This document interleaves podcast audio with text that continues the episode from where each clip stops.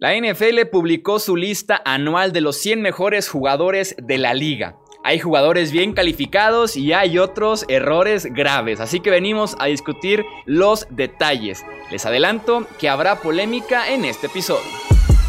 Hablemos de fútbol. Hablemos de fútbol. Noticias, análisis, opinión y debate de la NFL con el estilo de Hablemos de fútbol.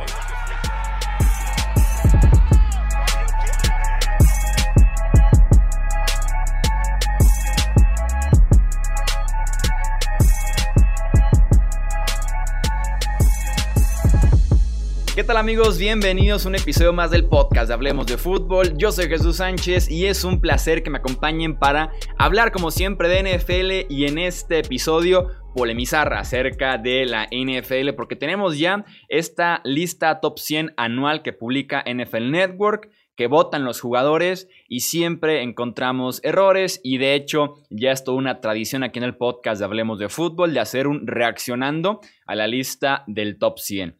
Me acompaña en esta edición 2020 del listado para hacer también su análisis y sus comentarios al respecto.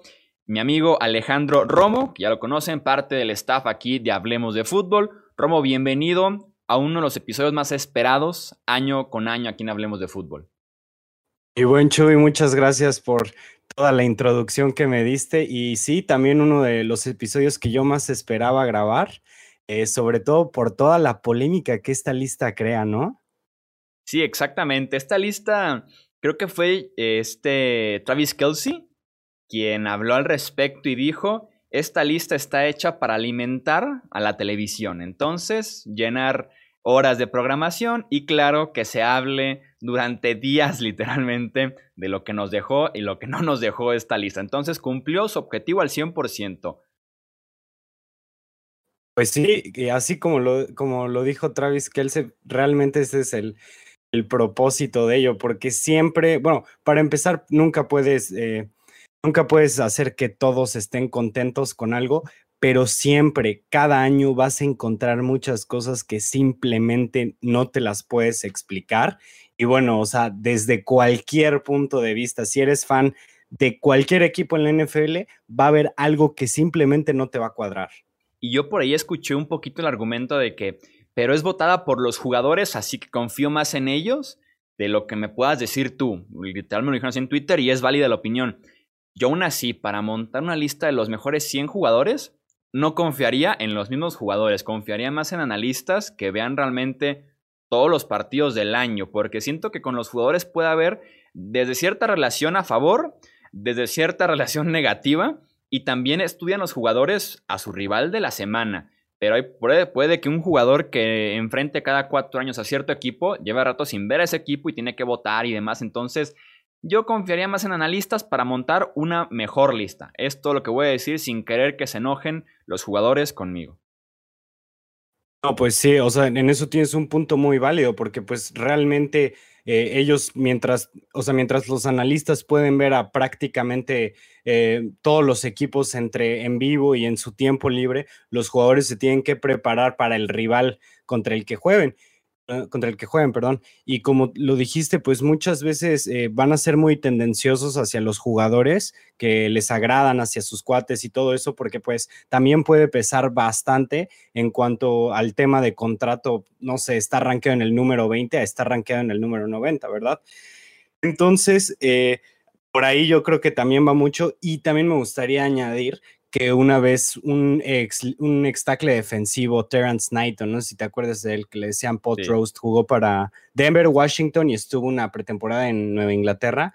Bueno, él una vez tuiteó así, ¿por qué dicen que los jugadores somos los que votamos? Dice, son un grupo de jugadores nada más. Dice, a mí nunca me ha llegado eh, la boleta en el mail para, para votar y tiene bastante razón. O sea, realmente a quiénes sí y quiénes no. Y de hecho la boleta que reciben los jugadores es del 1 al 20. Entonces es como tipo Fórmula 1. El lugar número 1 en cada boleta recibe 20 puntos y el número 20 recibe un punto. Suman las boletas juntas y ahora sí tienen su top 100. Significa que alguien que aparece en el lugar 199 apareció por lo menos en una, una boleta top 20 de un jugador Entonces está como medio escabroso el proceso. No sé, está raro. Está raro, pero nos da de qué hablar. Nos da de, Y nos da de comer, por ende. También. Arrancamos entonces con el top 100. Eh, cada quien tiene como unos puntos aquí anotados. Siempre te dejo empezar, pero me gustaría en esta ocasión iniciar porque mi comentario Adelante. inaugural del debate ni siquiera tiene que ver con el top 100. Por primera vez este año publicaron un Lo mejor del resto y publicaron del 101 al 110. Y en ese 101 a 110 aparecen de Marcus Lawrence, el pass rusher de los Cowboys. Aparece Justin Simmons, el safety de los Broncos, y Kevin Byard, el safety de los Titans. No puedes hacer un top 100 de jugadores en la NFL y dejar fuera esos tres y aparte todavía restregarlo y decir son lo mejor del resto. Claro que no, pertenecen 100% a los 100 mejores jugadores de la liga actualmente. Por ahí inicio yo, para empezar. Estoy contigo, especialmente si ves a los jugadores que pusieron sobre ellos, que bueno, más, eh, más adelante iremos un poco más específico con ello, pero estás hablando de que Justin Simmons probablemente fue un safety top 5 y mandarlo al lugar en, ¿en qué aparece Simmons? En 108, o sea, de verdad o sea, no soy yo el único que tiene, el único que tiene esa opinión de Simmons, ¿sabes? O sea, estuvo como first o second team all pro, que para mí realmente hoy en día eso es como una de las cosas más relevantes que puede, o sea, que hay, porque, bueno, todos sabemos que el Pro Bowl hoy en día es una broma, pero todavía el All Pro siento que, que tiene mucho peso, que tiene mucha seriedad, y bueno, dejar a un jugador como Justin Simmons o como de Marcus Lawrence fuera del top 100 y meter a, a, un jugador como, bueno, a mí en lo particular no me gusta Frank Clark, pero, o sea, pienso, ¿en qué mundo puedes meter en el top 100 a Frank Clark y a de Marcus Lawrence no? A Justin Simmons no, ¿sabes? Estoy de acuerdo contigo. Desde la, la, comparación directa con Frank Clark es perfecto. O sea, dame mil veces a de Marcus Lawrence sobre Frank Clark. O sea, más completo, más productivo, más físico. Eh, claro, dame de Marcus Lawrence mil veces por encima de, de Frank Clark y te digo, desde, desde, lo mejor del resto ya tenemos problemas. Eh, ¿A quién quieres agregar eh, tú? ¿Cuál es tu primer comentario, Romo? Bueno, yo quiero empezar con un poquito de controversia con un jugador que es uno de los favoritos de los aficionados y voy con Odell Beckham en número 59. Se me hace una verdadera grosería Odell Beckham siga perteneciendo al top 100 de los mejores jugadores.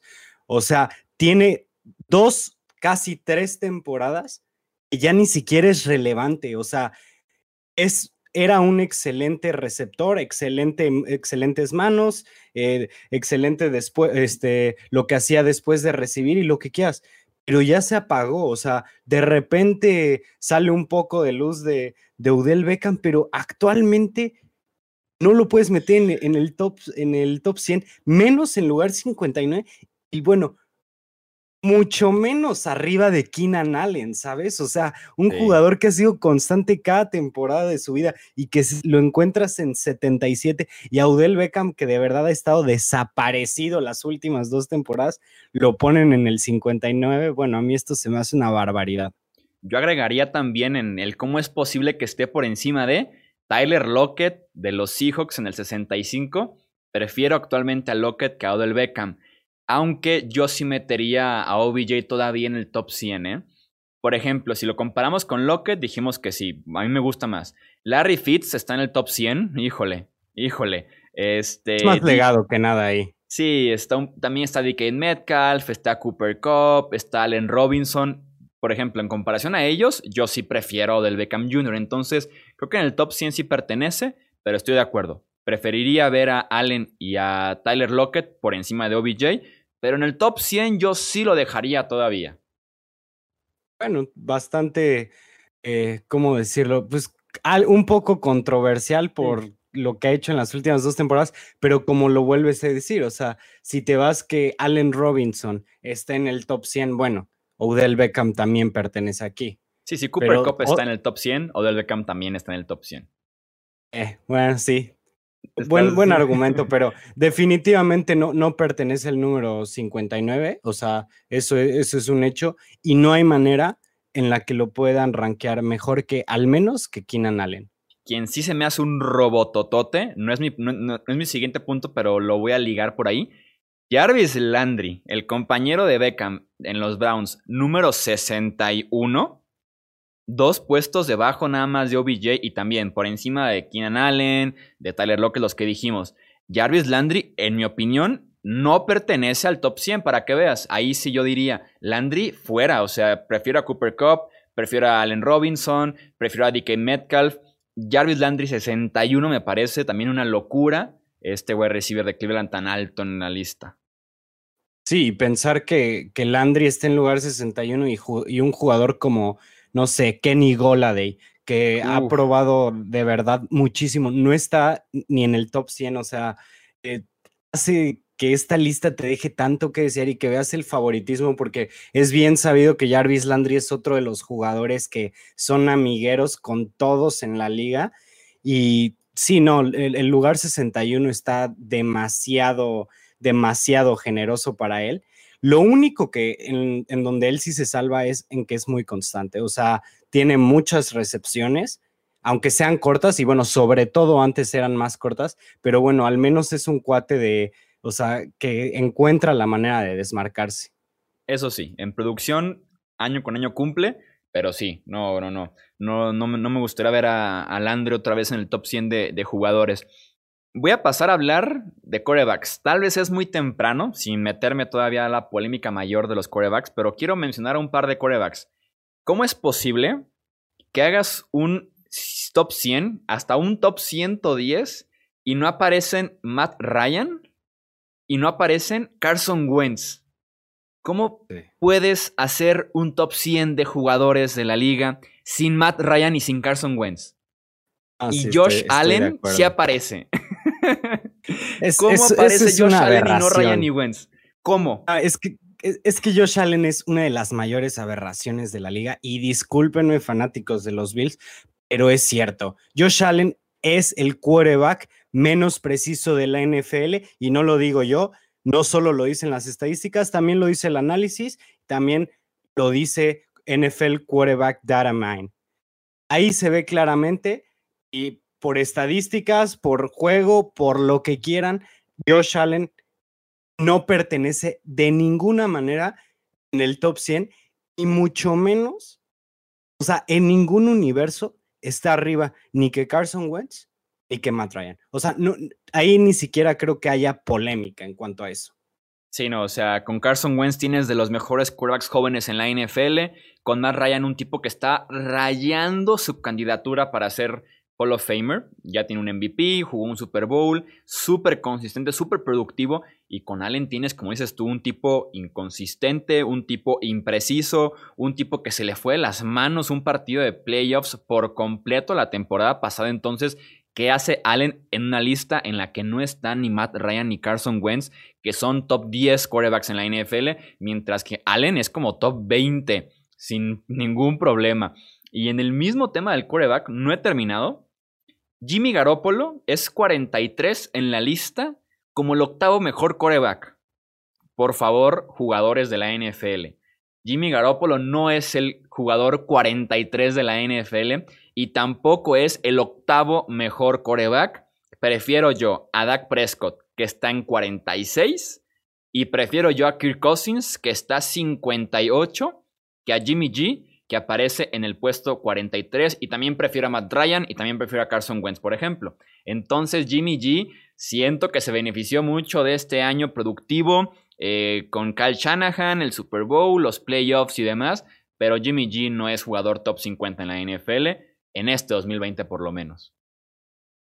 Uy, ahí, ahí podemos empezar a tener ahí un poco de, de controversia entre tú y yo, porque, mira, a pesar de que sí, yo, yo no lo considero el 43, eh, el, el, octavo mejor quarterback y el, y el, 43 mejor jugador de toda la NFL, eh, yo sí creo que tiene mucho valor Garópolo y bueno, se ha demostrado que desde, que el, desde el momento en el que él eh, empezó con los Niners, jugó los últimos cinco o seis partidos de una temporada, ganó todos. Después empezó la siguiente temporada, se lesionó y a los Niners les fue pésimo, viene la siguiente temporada y los Niners terminan 13-3.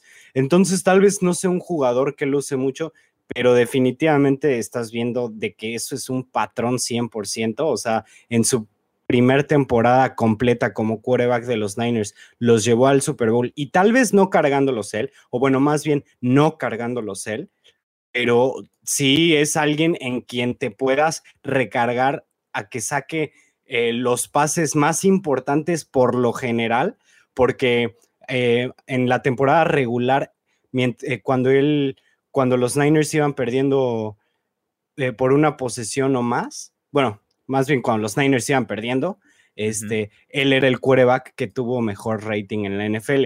Entonces, estás hablando de que es un jugador que sabe sacar los juegos, pero en cuanto a talento y en cuanto a producción, sí está, está un poco difícil manejarlo en el lugar 43. ¿Prefieres para la próxima temporada solamente, sin fijarte en lo que hay alrededor, a Jimmy G o a Dak Prescott? Jimmy G. ¿Y a Jimmy G o a Kirk Cousins? Jimmy G. Ok, confías en, confías en Jimmy G. y te voy a eh, decir por qué. Porque, mira, Jimmy G realmente no tenía un cuerpo muy, o sea, muy bueno de receptores alrededor de él. Eh, y, o sea, lo, que sí tenía era buen juego terrestre y buena ofensiva, ¿no?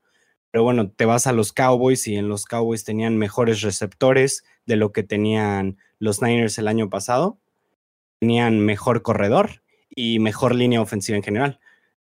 Y aún así los Cowboys se fueron 8-8 y, y, los Niners se fueron 13-3. Sí, entonces es ahí más consistente. es más consistente sin duda alguna. Su, su piso es más alto, pero el techo es más bajo. Y, o sea, tiene menos potencial, pero es mucho más seguro, ¿no? Mucho más confiable Jimmy G que un Dak Prescott que tal vez te ofrece más en potencial en su mejor partido. Puede ser mejor Prescott que Garapolo, pero en su peor partido va a ser mucho peor Prescott que lo que es Garópolo.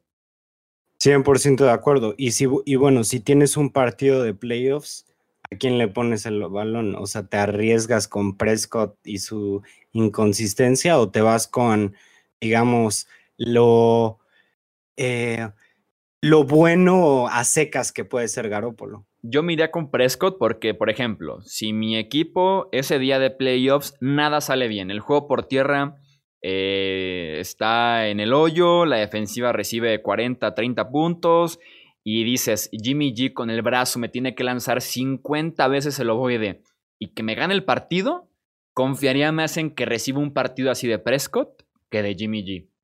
Igual de Kirk Cousins, creo que tienen ese potencial para ganarte un partido ellos solos, mientras que Garópolo creo que sí va a depender más de lo que pasa alrededor de él, fuera de ese tiroteo en Nueva Orleans en el que se volvió loco junto a Dubris, pero me parece más un complemento un game manager de lujo, o sea, de élite se podría decir, porque es mucho más que un game manager, pero se mantiene en esa parte de que rinde según lo que pasa alrededor de él, mientras que Prescott y Cousins creo que te pueden ofrecer el ganarte el partido con 50 pases sin ningún problema, o también te pueden lanzar 3, 4 intercepciones en el mismo partido, o sea, es un volado, pero prefiero el potencial que la seguridad, se podría decir. Sí, te entiendo. Y sí, cuando hablas de Garópolo, o sea, el primer jugador que se me viene a la mente así en pensar en similar a él es Alex Smith. Y es prácticamente lo que definiste. O sea, es un cuate en el que puedes confiar. Si lo rodeas bien, o sea, te, puede llevar bastante lejos, pero realmente, o sea, él como tal no, no sé si pueda sacar así. No sé si pueda sacarte de un hoyo muy hondo. Va, viene con tu siguiente comentario al respecto. A ver, ¿qué quieres? ¿Defensivo o ofensivo? Igual y defensivo, para variarle un poquito. Vale, va, me parece bien. Voy con Chandler Jones. Y mm. a lo que voy con él es que me parece muy bajo que lo hayan puesto en el lugar número 15. Abellado que eso suene. Chandler Jones desde hace cinco años eh, es el jugador con más sacks en la liga. Eh, este año fue el que tuvo más sacks en la liga y además fue el que provocó más fumbles en toda la liga y sin duda alguna fue el mejor pass rusher que hubo. Y desde mi punto de vista, él debería de ser top 10, porque si te vas al top 10 vas a encontrar que solamente hay dos jugadores defensivos y el resto, el resto son ofensivos. Por lo tanto, yo pienso que Chandler Jones está mal rankeado en número 15. Sí, va por ahí la cosa, ¿eh? Va por ahí la cosa. En el número 15 tenemos, en el top 15 tenemos cuatro defensivos y el resto son ofensivos. O sea, la NFL se vendió porque las ofensivas claramente hacen los puntos, es un poco más espectacular, es un poco más de show. Si lo evalúas como que Chandler Jones está como el cuarto mejor defensivo, solamente detrás de Aaron Donald, de Stephon Gilmore y de Bobby Wagner, me parece bien. Creo que es un muy buen puesto, el cuarto mejor defensivo pero me gustaría más paridad de la NFL. Me gustaría un poquito más de 50-50 en el top 15, en el top 20 y no venderse con tanto wide receiver, con tanto quarterback, con tanto running back eh, y darle un poquito más de espacio a la defensiva. Estoy de acuerdo contigo que me gustaría verlo en el top 10, eh, siendo un poco más parejos, porque si cuatro defensivos y el resto en el top 15 son ofensivos, no me agrada mucho que digamos.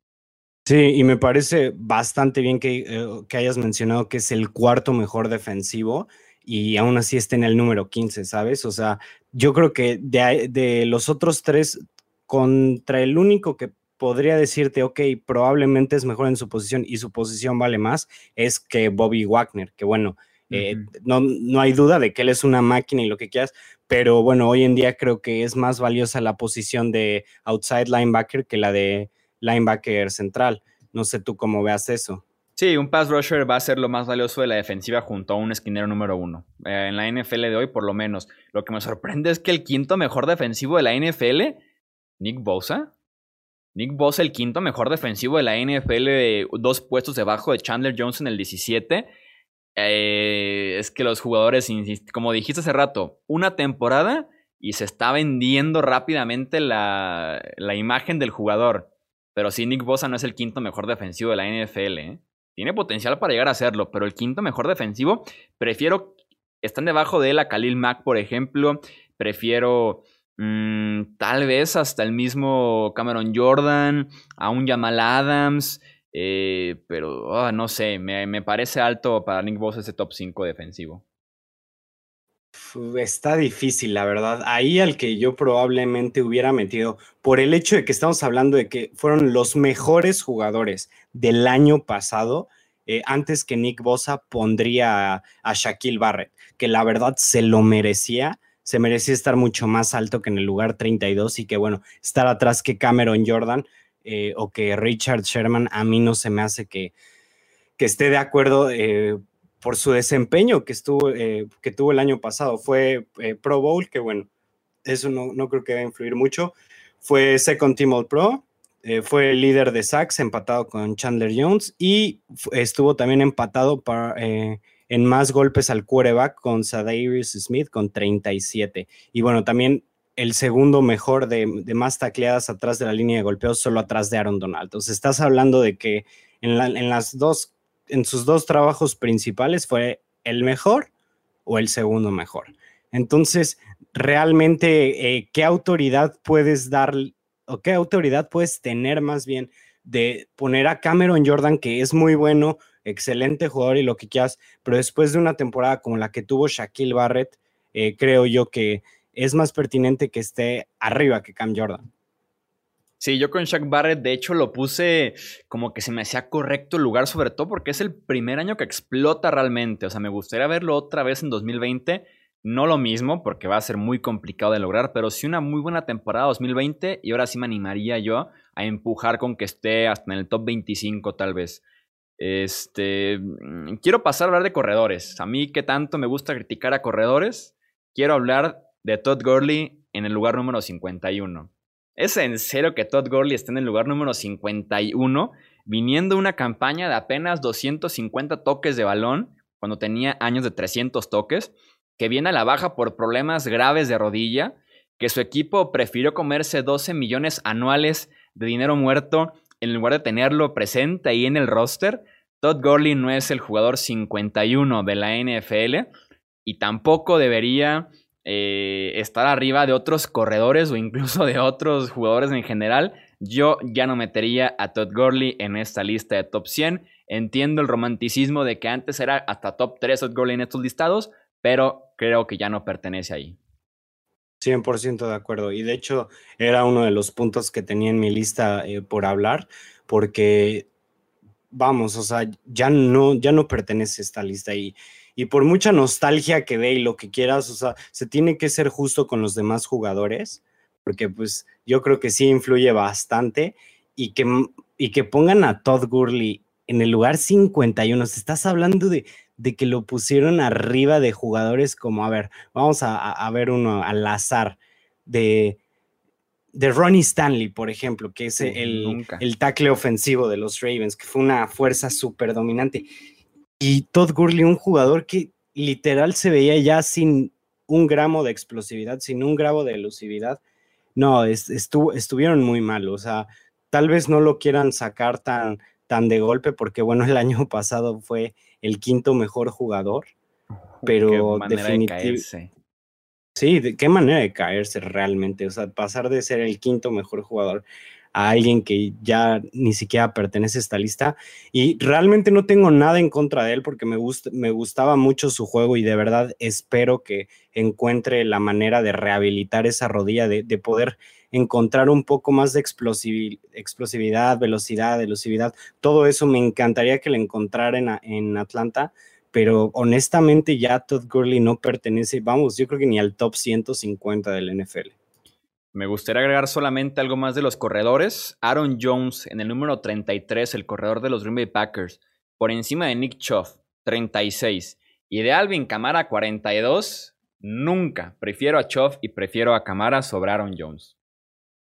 Este es otro punto que también traía eh, listo para discutir, eh, sobre todo por Nick Chubb, porque lo pusieron abajo que a Saquon Barkley y me encanta Saquon, no, no me, pero sí, para mí Nick Chubb la temporada pasada, obviamente después de Christian McCaffrey, porque él se, se cuece aparte, pero para mí Nick Chubb fue el mejor corredor la temporada pasada. Y nada más bastaba con verlo, o sea, ni siquiera hablando de estadísticas ni nada así, pero la manera en la que paseaba defensivos, o sea, que se le colgaban los defensivos y ni siquiera es ni siquiera es el tipo de Derrick Henry que los arrolla o, así, no, simplemente no lo pueden tirar, tiene muchísima fuerza, es muy rápido, sabe explotar.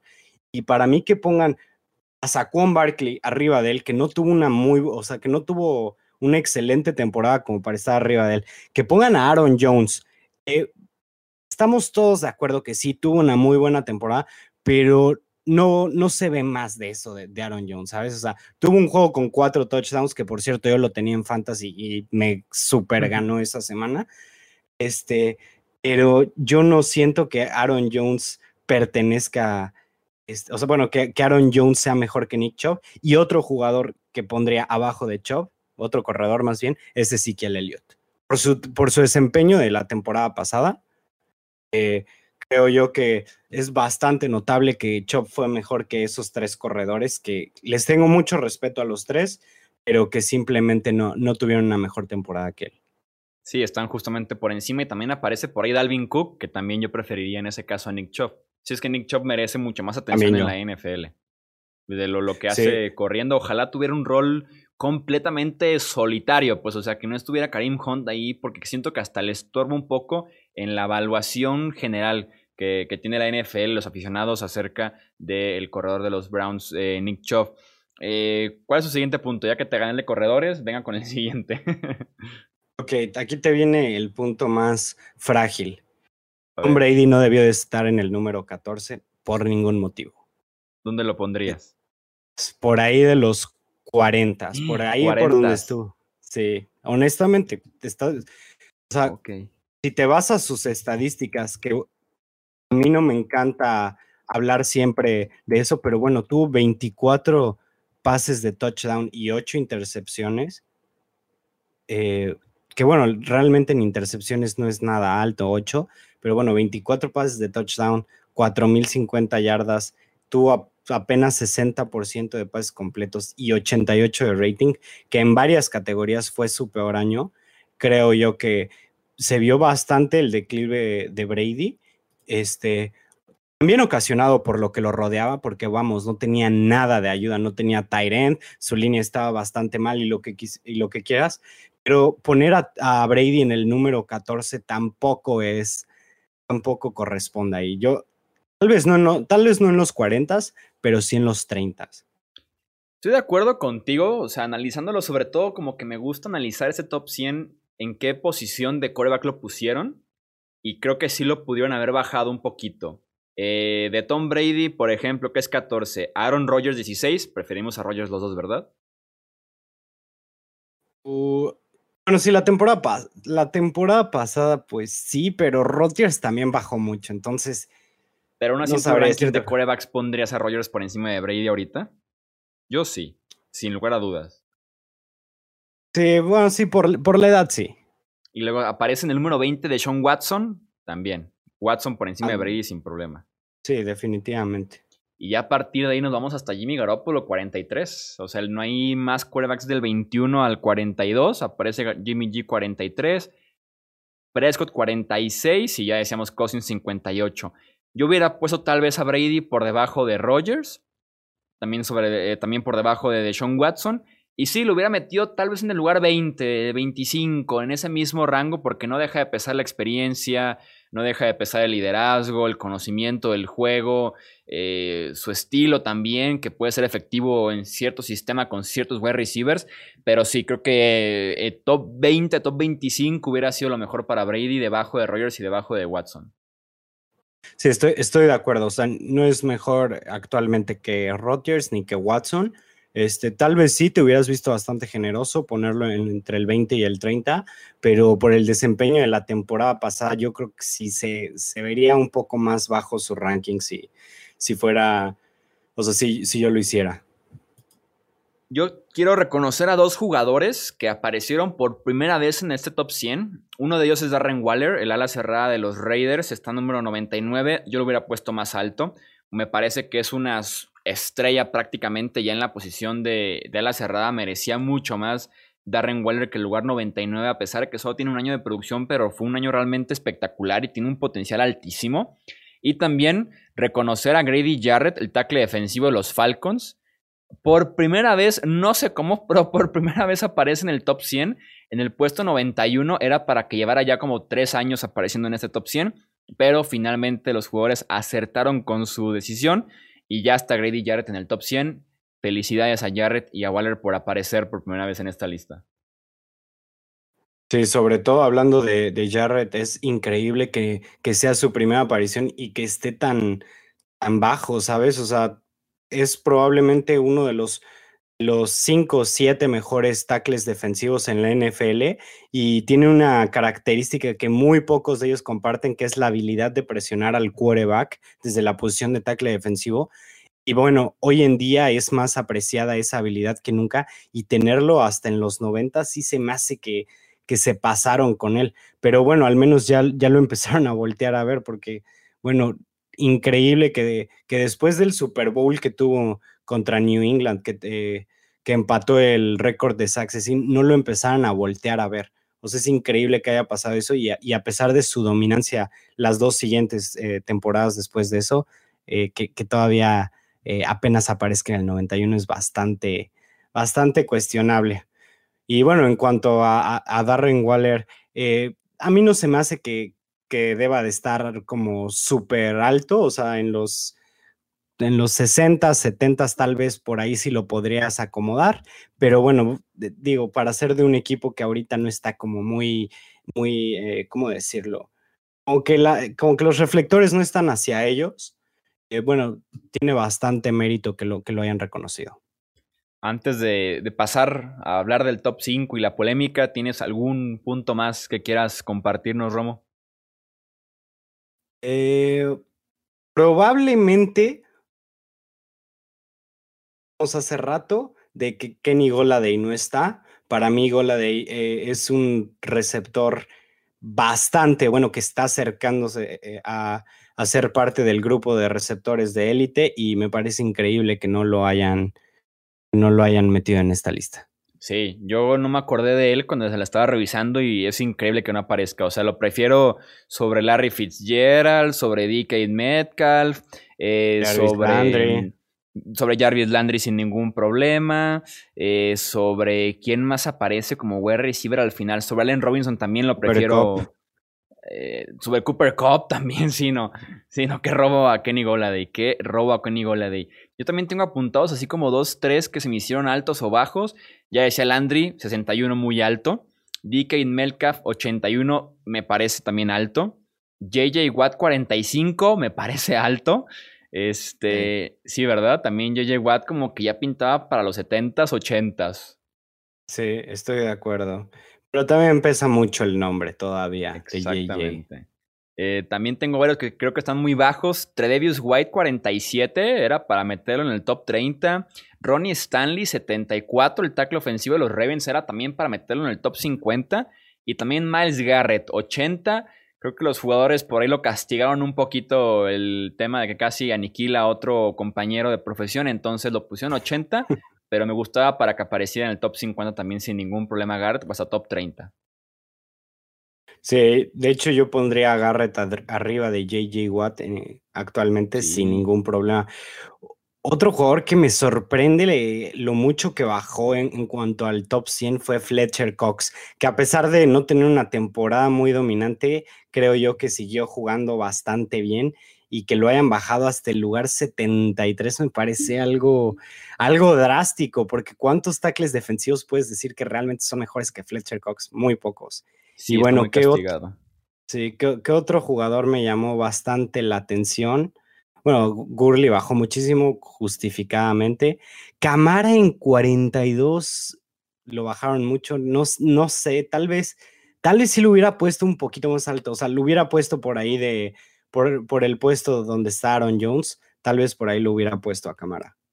Sí, como que la gente está tomando muy en cuenta el año pasado y recordemos que jugó al 70%, 80% por las lesiones y como que nunca se vio cómodo, nunca se vio de regreso al 100%, pero Camara es una bestia que pertenece al top 25. Van a ver que la próxima temporada, esta que, que ya está a punto de empezar, Camara va a callar a muchos críticos. Estoy segurísimo de eso.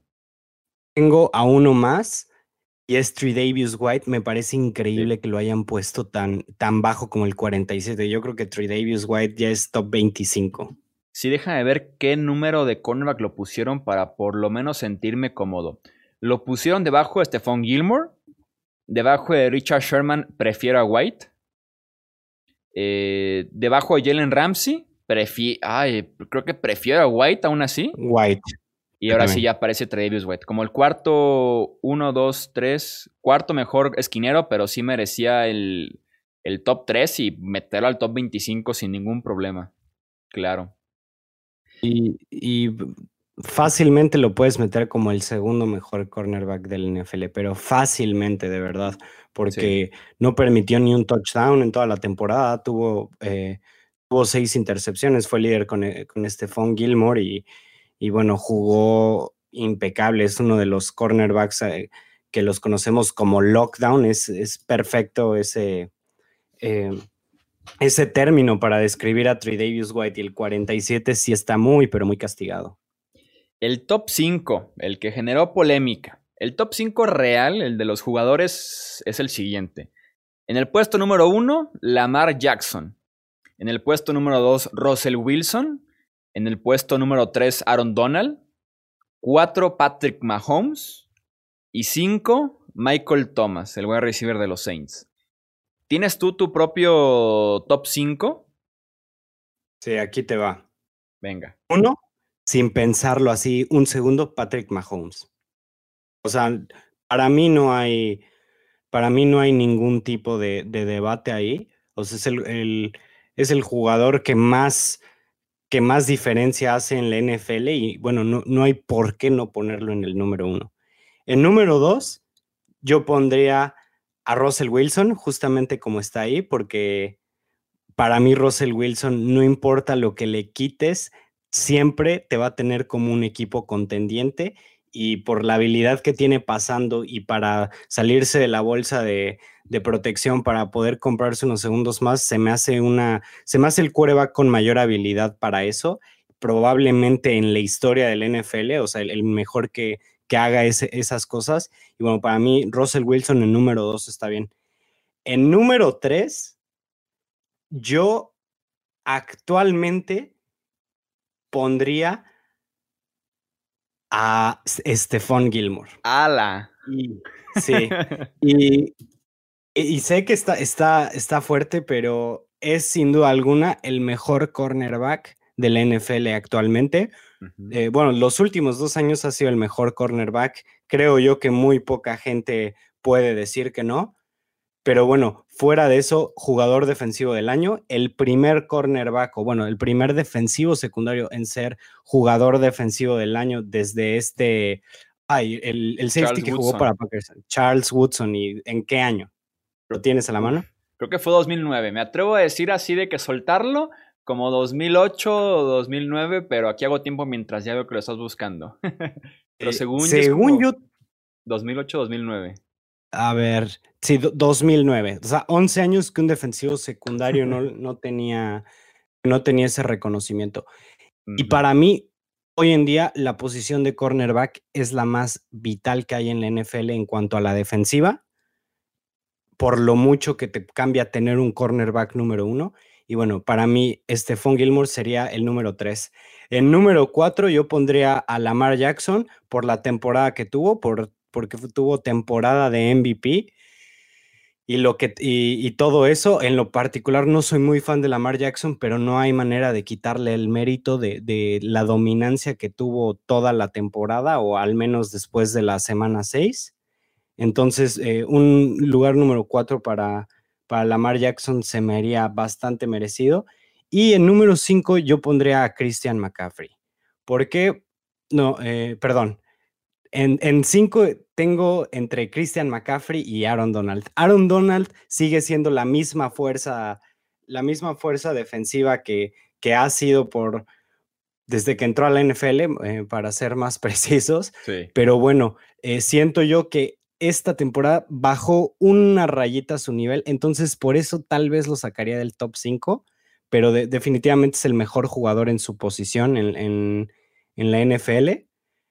Y bueno, estoy entre, entre Aaron Donald y Christian McCaffrey para el número 5, porque McCaffrey de verdad prácticamente redefinió lo que hace un running back en la NFL, eh, hizo absolutamente todo. En fantasy ningún jugador ni siquiera estuvo cerca de él, pero el problema con él es que estuvo en un equipo muy malo y por eso se puede, se puede menospreciar su trabajo. Ok, me, me agrada. entre las sorpresas, me agrada top 5. Obviamente tienes muy buenos argumentos y defiendes tus 5 selecciones. Voy con mi top 5. En primer lugar, coincidimos. Patrick Mahomes es claramente y por bastante el mejor quarterback de la NFL y es el mejor jugador de toda la liga. Las herramientas que tiene, la producción, el MVP, el Super Bowl, el MVP del Super Bowl, las remontadas en postemporada. Su única derrota en playoffs fue contra Nueva Inglaterra por culpa de, eh, D. Ford. Entonces es un quarterback súper completo. Va a cambiar la NFL, ya lo está haciendo actualmente. Entonces, por mucho, es el mejor jugador de la NFL. En segundo lugar pondría a Russell Wilson. La manera en la que carga al equipo completo, en la que hace mejor al resto del, eh, del equipo, del roster que tiene a su alrededor cómo sobrevive a pesar de lo que hace su staff de cocheo, su línea ofensiva, las lesiones. Es un quarterback completo, es un quarterback móvil, lo cual es importantísimo en la NFL moderna y también súper productivo y súper consistente. En el puesto número 3 tengo yo a Aaron Donald. Creo que Donald nos malacostumbró. Tuvo temporadas tan espectaculares y tan históricas para un tackle defensivo y una temporada entre comillas, baja, para cualquier otra persona en el costado defensivo sería un lujo. Entonces, como que nos malacostumbró porque sigue siendo dominante, pero pues le quitaron por primera vez en un rato el defensivo del año. Entonces, me sigue pareciendo el mejor eh, defensivo de la NFL, la manera en la que impacta el partido desde una posición complicada como tackle defensivo. Es un tackle defensivo moderno y eh, yo sigo confiando mucho en lo que hace Aaron Donald. En el puesto número 4 tengo a Lamar Jackson, igual que tú, al actual MVP de la NFL. No hay manera de negar su talento, su producción, su set de herramientas. Hace rato que no veíamos algo así en la NFL. Revolucionó por completo la liga como dices, de la semana 6 en adelante. Lástima lo que está pasando en playoffs con él, pero espero que pronto se quite ya esa espinita. Pero sí, me parece un excelente jugador, más no el mejor de la liga como lo hacen los, como lo hacen ver los jugadores en su top 100. Y para cerrar con un poco de polémica, porque he sido muy gris con mi top 4, pongo en el quinto puesto a George Kittle, el ala cerrada de los Niners. Soy muy fan, y la gente lo sabe, la gente lo sabe, soy muy fan en general de la posición de ala cerrada. Y de alguien como George Kittle, que impacta el juego terrestre, el juego aéreo, me fascina. O sea, es una ala cerrada completo, no puedes pedir más en la posición. Es lo más cercano que he visto a Rob Gronkowski desde sus mejores épocas con Nueva Inglaterra. Tiene potencial para ser un ala cerrada histórico. Me parece por mucho también el mejor ala cerrada de la NFL. Insisto, un ala cerrada completo, que además te genera yardas después de la recepción, que trae un liderazgo, que trae actitud al equipo, que trae emoción. Una ala cerrada ideal para cualquier equipo de la NFL. Funciona en la línea, funciona abierto, funciona en el slot, donde sea que lo pongas, te produce y además ha demostrado que en momentos importantes también puede responderle a San Francisco. Así que tengo a George Kittle como el quinto mejor jugador de la NFL. Y también me vi tentado por poner a Christian McCaffrey. Me parecía que, que, merece reconocimiento un talento como él, que también impacta por tierra y por aire.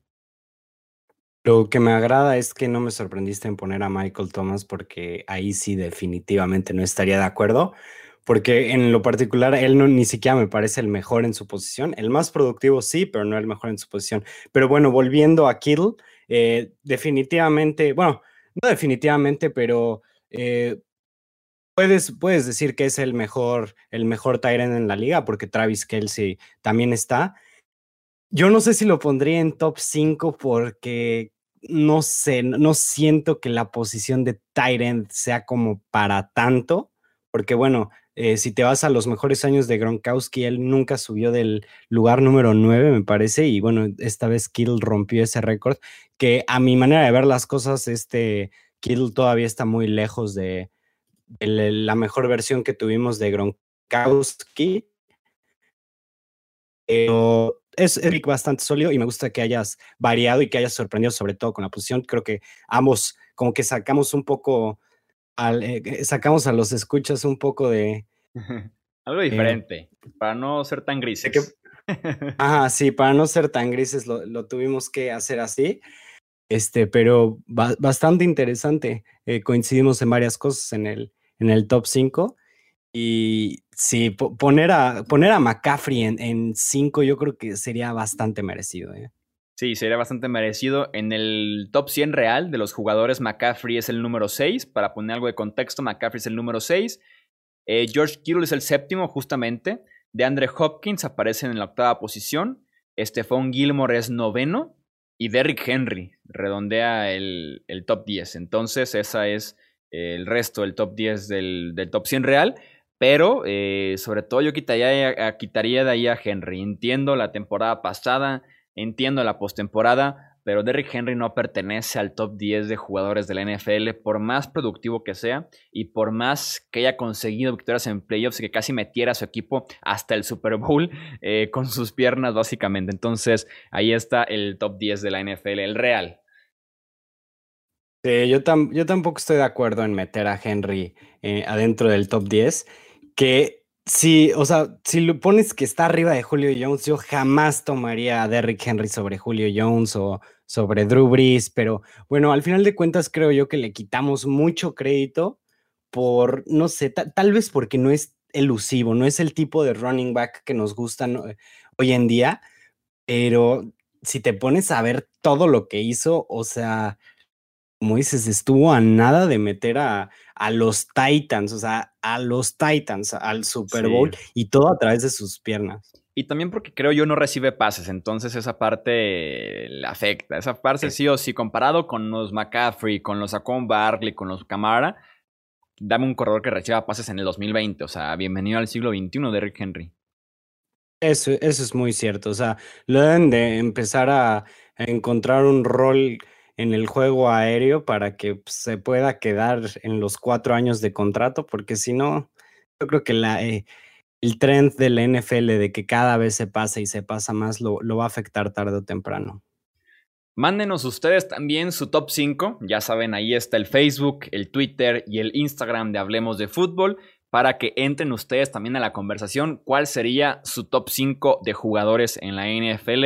Vamos a estar ahí al pendiente eh, de sus elecciones de esta tan polémica lista anual que publica NFL Network, insisto, votada por los jugadores.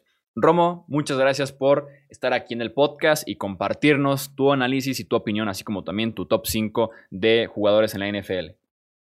Muchas gracias a Ticho y como siempre es un placer y también muchas gracias a todos los que nos escuchan. Espero que les haya gustado este podcast y nos vemos pronto. Se puso bueno, se puso bueno el debate ya saben, también ustedes se pueden unir justamente a esta conversación. Yo soy Jesús Sánchez y eso es todo por este episodio. Gracias por escuchar el podcast de Hablemos de Fútbol. Para más, no olvides seguirnos en redes sociales y visitar hablemosdefutbol.com.